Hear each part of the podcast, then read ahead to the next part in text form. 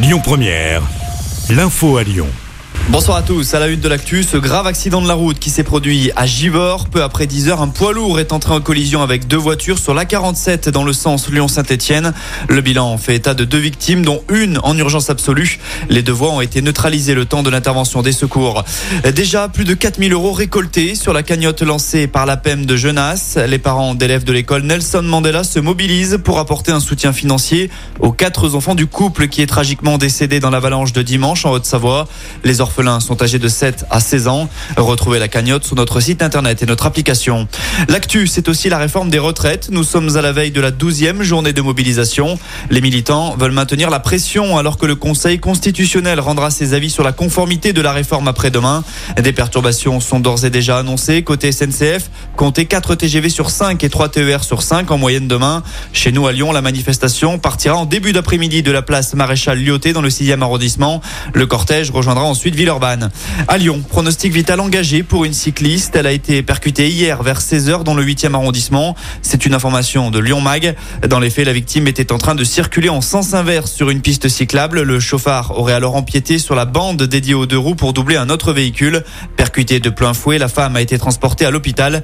Des investigations sont en cours pour tenter de retrouver le conducteur qui a pris la fuite.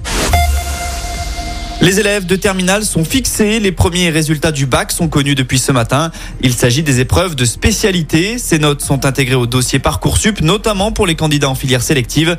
Ces épreuves de spécialité comptent pour 32% de la note globale. En France, les enfants de moins de 2 ans passent en moyenne 56 minutes par jour devant un écran. C'est ce qui ressort d'une étude publiée aujourd'hui par Santé publique France. L'organisme a passé au crible le comportement de 18 000 enfants. On monte à 1h10 pour les moins de 3 ans et 1h30 34 à 5 ans et demi, un temps qui dépasse les recommandations scientifiques. À noter une disparité entre les différentes régions. La nôtre, par exemple, fait figure de bon élève, contrairement aux Hauts-de-France, par exemple. On passe au sport avec euh, du foot et la Ligue des Champions après les succès de Manchester City face au Bayern Munich et de l'Inter de Milan au Benfica Lisbonne hier soir. Suite des quarts de finale aller avec Real Madrid, Chelsea et Milan AC Naples. Chez les filles, deuxième succès de suite pour les Bleus d'Hervé Renard qui ont battu 2-1 les Canadiennes, championnes olympiques en titre. En parlant des féminines, c'est peut-être la fin pour Amandine Henry à l'OL. En fin de contrat, la joueuse de 34 ans aurait trouvé un accord pour rejoindre Los Angeles la saison prochaine. Enfin, en basket, les joueuses de Lasvel ont leur destin en main ce soir. Elles sont à Galatasaray pour la finale retour de l'Eurocoupe. Elles ont 39 points d'avance. En cas de succès, ce serait le premier trophée européen de l'histoire du club. Écoutez votre radio Lyon Première en direct sur l'application Lyon Première, lyonpremière.fr et bien sûr à Lyon sur 90.2 FM et en DAB+. Lyon Première